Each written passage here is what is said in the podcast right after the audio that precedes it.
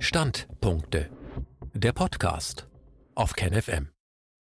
Corona-Untersuchungsausschuss Teil 9. Majestätsbeleidigung oder notwendige Prüfung. Ein Standpunkt von Jochen Mitschka. Teil 1 und 2 betraf Lernen vom Untersuchungsausschuss Schweinegrippe. In Teil 3 und 4 wird die Anhörung zu dem Thema Die Lage der Menschen in Pflegeheimen beschrieben. Im fünften und sechsten Teil erfolgte eine Berichterstattung über die Zustände in Bergamo. Heute fassen wir den dritten und letzten Teil der vierten Anhörung mit dem Titel Der Drostentest, die Immunität und die zweite Welle zusammen. Nach dem Gespräch mit Frau Professor Kämmerer folgte eine Nachlese von Fragen, die noch nicht vollständig diskutiert wurden. Wo, wer, warum wurde getestet? Im dritten Teil dieser Anhörung wurde noch einmal beleuchtet, wo und welche Personengruppen getestet wurden und wie das Verhältnis von Testungen und Ergebnissen sind. Wie ist das Verhältnis von Testungen zu den Ergebnissen und der Anzahl an Fällen? Dr. Wodak hatte dazu eine Übersicht zusammengestellt. Er erklärte, dass es darum gehe, eine Notstandsgesetzgebung zu rechtfertigen. Es wurden Ermächtigungen ausgesprochen und der Gesundheitsminister darf Dinge veranlassen, die sonst bei den Ländern und den Gesundheitsämtern entschieden würden. Es hätte eine drastische Machtverschiebung zugunsten der Zentralgewalt stattgefunden, weil es eben eine besondere außergewöhnliche Situation wäre. Er fragte dann, woran man eine solche Notlage erkennen würde. Um eine solche Lage zu beurteilen, wäre es sehr wichtig zu erkennen, was am Vormittag der Ausschusssitzung erklärt worden wäre. Eine Notlage hätte man eigentlich dann, und so wäre auch früher immer die Definition einer Pandemie gewesen, bis diese Definition im Rahmen der Schweinegrippe plötzlich verändert worden war, wenn ein Katastrophenfall eintrete. Das, was wir normalerweise erleben, wie wir mit Krankheiten umgehen würden, also dass die Praxen und die Krankenhäuser voll sind, sodass eine Notlage entsteht. Für eine solche Katastrophenlage gäbe es das Infektionsschutzgesetz, dafür gäbe es die Seuchenbekämpfungsmaßnahmen, damit man auch präventiv vorgehen und Schaden vermeiden kann. Was wir erlebt hätten mit Wuhan und mit Italien, das hätten wir erlebt, ohne es in Deutschland aber zu bemerken. Wenn man den Nachbar frage, ob er jemanden kenne, der in ernsthafter Not gewesen wäre, der keinen Platz im Krankenhaus bekommen hätte zum Beispiel, wird niemand ein Beispiel nennen können. Von Anfang an hätte man nicht gespürt, dass in Deutschland irgendetwas anders gewesen wäre als in den Fällen von anderen saisonalen Grippewellen. Wir haben darüber gelesen, es wären Bilder gezeigt worden aber aus den Krankenhäusern hieß es, dass die Betten leer stehen würden. Kurzarbeit wurde verordnet. Was uns die Seuche vor Augen führe, so Wodak, wäre von Anfang an nur ein Test gewesen. Er wäre schon von Februar an benutzt worden und dessen Nutzung immer mehr ausgeweitet.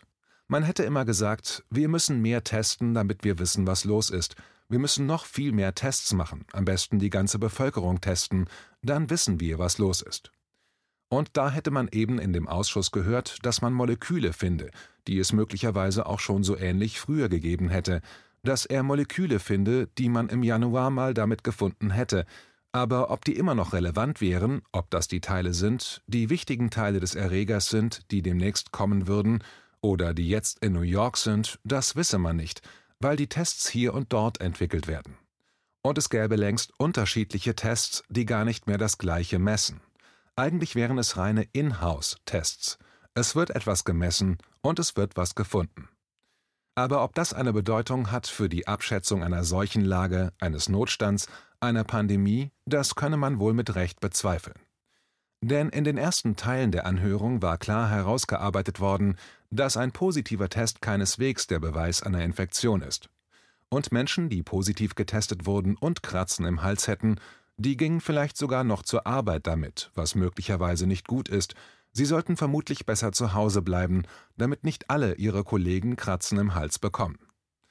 Es gäbe eine Hierarchie, also wenn man den Teil des Erregers irgendwo gefunden hat und Infektionszeichen auftreten, die man als Betroffener am besten selbst merken könne, besser als ein Immuntest, dann könne man sagen, ich bin infiziert. Welcher Erreger es dann letztendlich ist, wäre nicht so wichtig. Anmerkung, wir erinnern uns, dass in den meisten Fällen mehrere Erreger im Team zusammenwirken, weil sie gleich gefährlich wären. Wenn man deshalb nach nur einem Erreger suche, dann deshalb, weil dieser besonders gefährlich erscheint. Das wäre der genannte Grund gewesen, neu und besonders gefährlich. Wobei neu wäre eine Irreführung, weil Viren immer neu sind. Dr. Wodak antwortete dann auf eine Zwischenfrage, indem er erklärte, man könne mal annehmen, dass das, was in Wuhan passierte, wirklich gefährlich gewesen wäre. Man nehme einmal an, dass dieses neue Virus wirklich gefährlicher wäre als Influenza. Dann würde man das natürlich suchen. Dann könne man diesen PCR-Test nehmen, um zu suchen.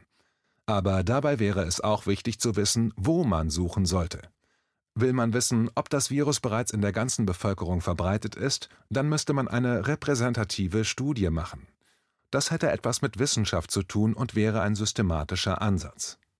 Dann könnte man testen, wo Menschen erkranken, wo Symptome auftreten. Also zum Beispiel, wenn nach einer Karnevalsfeier plötzlich alle eine Erkältung bekommen, dann könnte man nachschauen, was für ein Erreger im Spiel gewesen war.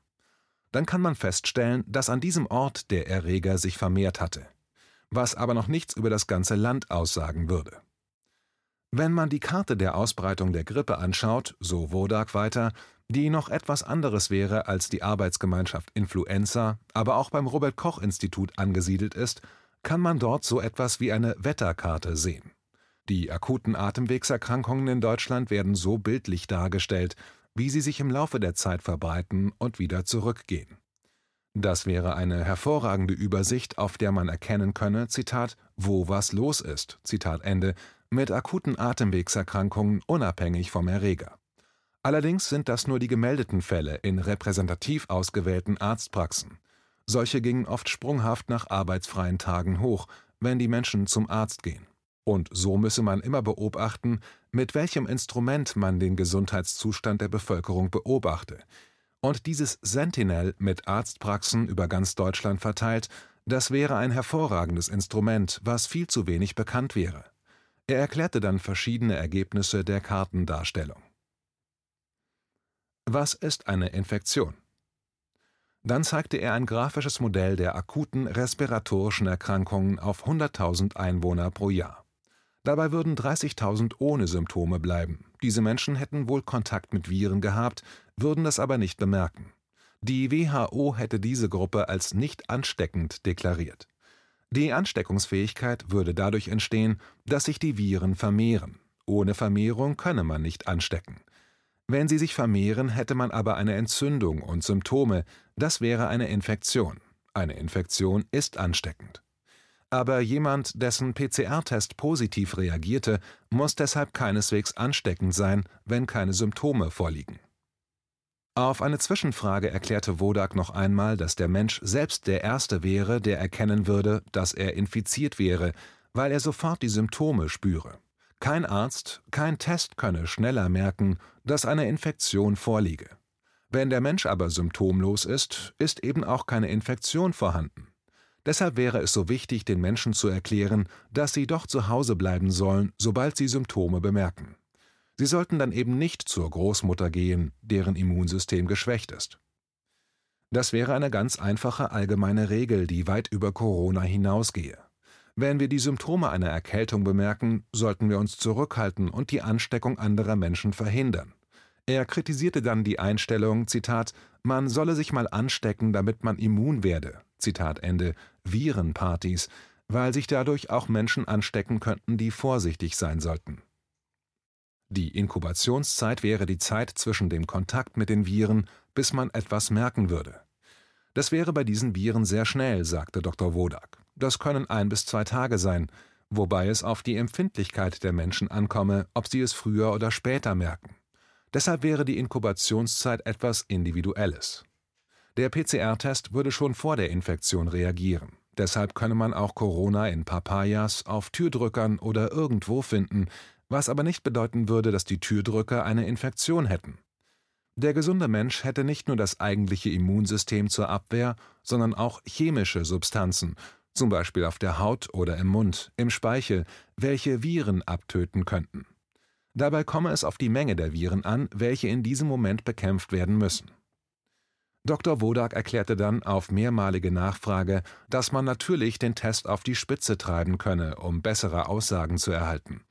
Wenn man die ganze RNA finden würde und das Ergebnis sequenzieren würde, wenn man alle 30.000 Moleküle oder Sequenzen ablesen würde und im Computer speichern würde, dann könnte man das mit Sequenzen vergleichen, die man bei anderen Patienten findet, und wenn man dann viele Übereinstimmungen finden würde, könnte man sagen, dass die beiden Ergebnisse etwas über einen gemeinsamen Ursprung aussagen.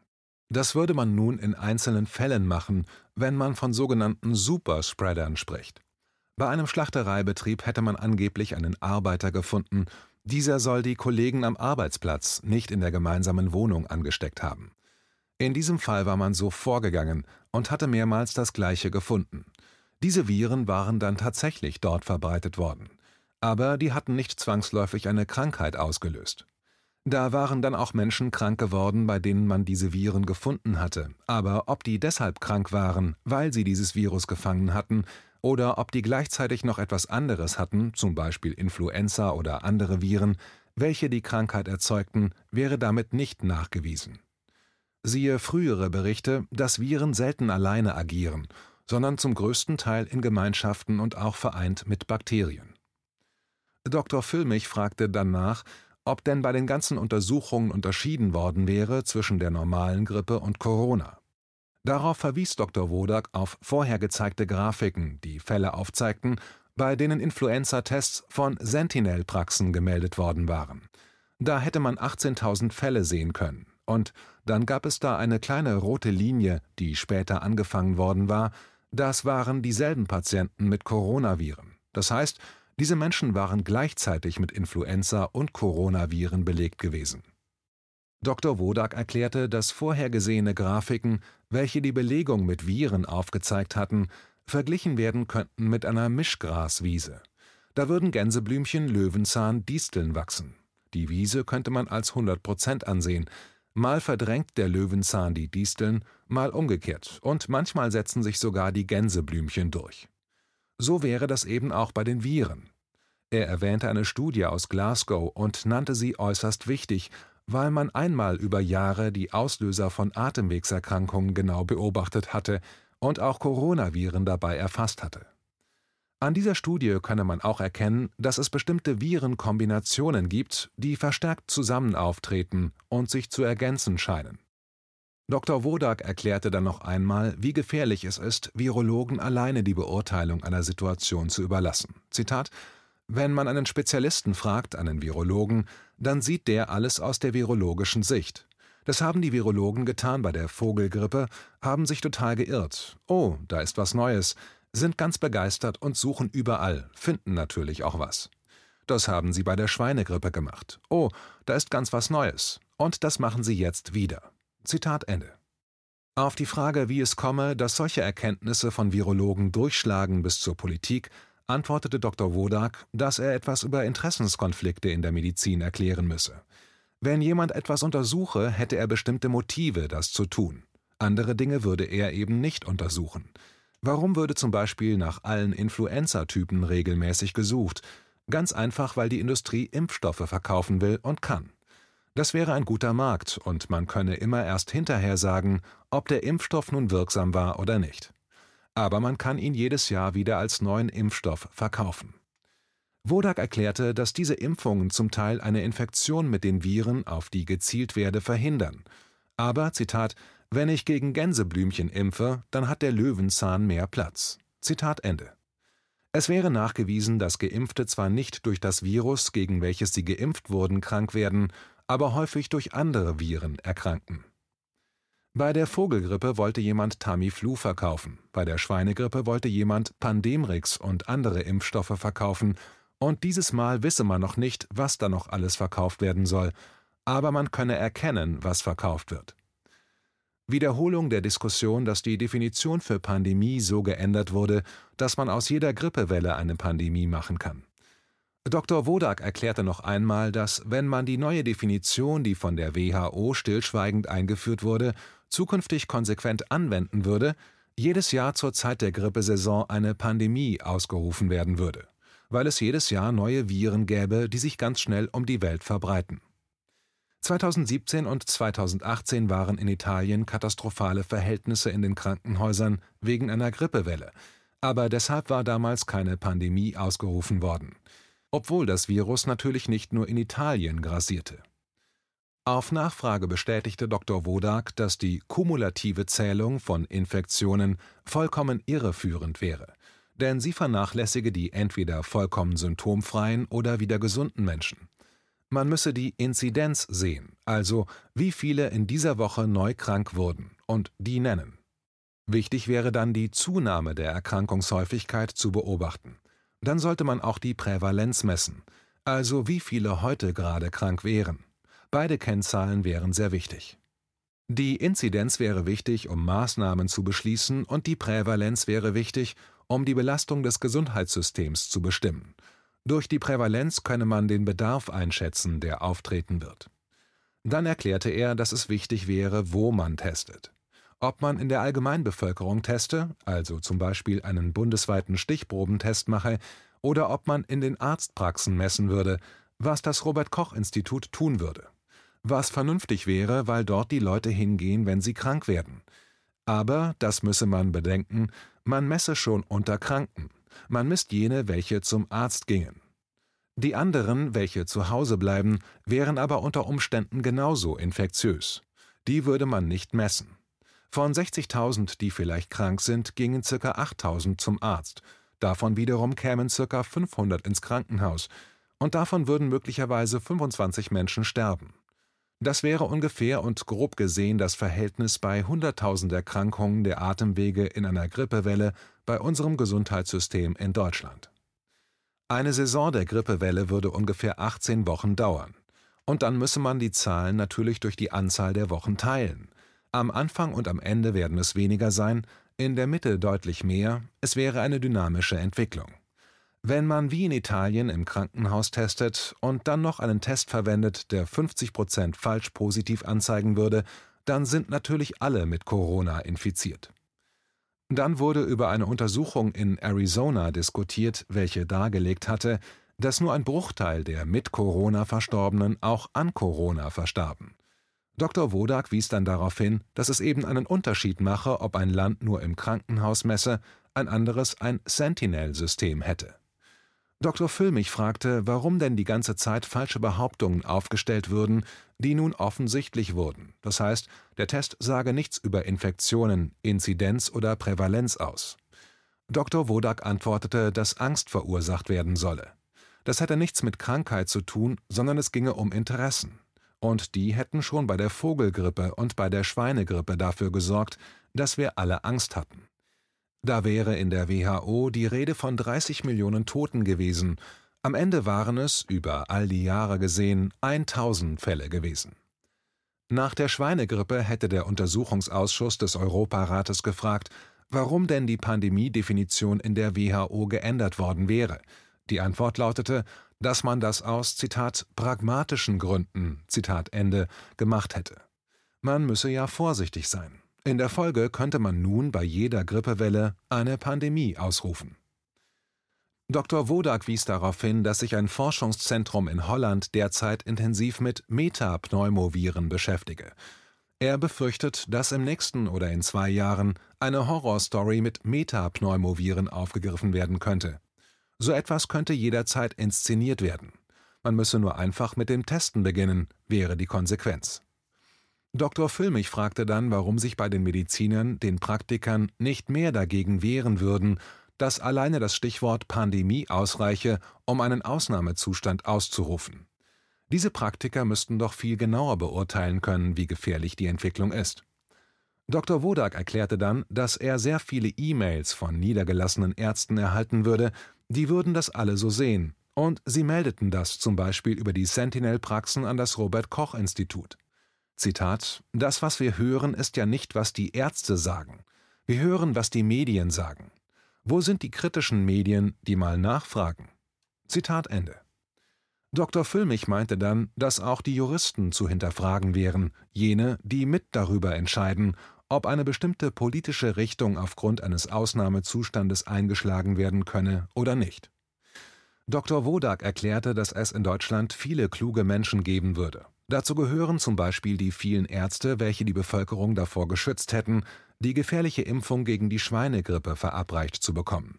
Es wurden nur vier Millionen Menschen gegen die Schweinegrippe geimpft, obwohl Deutschland 50 Millionen Impfstoffdosen gekauft hatte. Zum Glück wären die Ärzte so vernünftig gewesen, dass sie nicht mitgemacht hätten. Und Dr. Wodak fügte hinzu, dass auch jetzt die Hoffnung auf den Ärzten ruhen würde, dass den Menschen eben nicht ein Impfstoff verabreicht werden wird, der innerhalb kürzester Zeit entwickelt wurde. Kein Arzt, der verantwortungsbewusst mit seinen Patienten umgeht, könne das verantworten. Dr. Füllmich fragte dann Dr. Wodak in seiner ehemaligen Funktion als Bundestagsabgeordneter, ob es denn nicht Politiker geben würde, welche die Politik hinterfragen würden. Dr. Wodak meinte, dass es nur einzelne Politiker geben würde und dass es schwierig wäre. Er deutete an, dass kein Politiker es wagen würde, seine Karriere aufs Spiel zu setzen. Und dass es auch viel mit Psychologie zu tun hätte, eben wie die Modetrends oder die Vorlieben für bestimmte Autotypen. Dr. Wodak erklärte, dass es auch vom Bundesverfassungsgericht unverantwortlich wäre, dass man sich nur auf offizielle politische Aussagen des Robert Koch Instituts bezogen hatte und nicht auf die Daten des Robert Koch Instituts. Denn die Daten würden eine andere Sprache sprechen als die offiziellen Verlautbarungen. Die Richter haben Herrn Wieler und Herrn Spahn gehört, aber nicht die Daten des Robert Koch Instituts. Und es gäbe nur anonyme Whistleblower, aber nicht viele, und die Situation wäre immer stärker vergleichbar mit der Situation in autoritären oder totalitären Staaten. Dr. Wodak erwähnte dann noch, wie er versucht hatte, die offiziellen Medien darauf aufmerksam zu machen, dass wieder das gleiche wie bei der Vogelgrippe und Schweinegrippe passieren würde. Auch Korrektiv hätte er kontaktiert. Die hätten dann aber einen vollkommen in die Irre führenden Artikel veröffentlicht, das Gegenteil einer Recherche und ohne ihn überhaupt zu sprechen außer als er selbst sie proaktiv kontaktiert hatte, wie sie aber behauptet hatten. Zitat Und dann kam Mitte März plötzlich das Ding raus, Faktencheck, wo sie so taten, als hätten sie mit mir gesprochen. Die haben mich nie kontaktiert. Ich habe sie angerufen und habe sie alarmiert, habe ihnen aber inhaltlich gar nicht viel gesagt. Und dann haben die mit mir angeblich einen Faktencheck gemacht. Zitat Ende. Sie hätten gelogen. Das gleiche wäre dann von der Taz und anderen Medien wiederholt worden. Über Jahre wäre er immer wieder von Journalisten als bekannt kritischer Hinterfrager von medizinischen Situationen interviewt worden. Früher hätten sie seine Aussagen ernst genommen, hätten dann auch selbst recherchiert. Aber jetzt gäbe es da eine Mauer. Es wäre gespenstisch, was da passieren würde. Aussicht in der nächsten Sitzungszusammenfassung wird über die Lage der kleinen Unternehmer und Selbstständigen diskutiert werden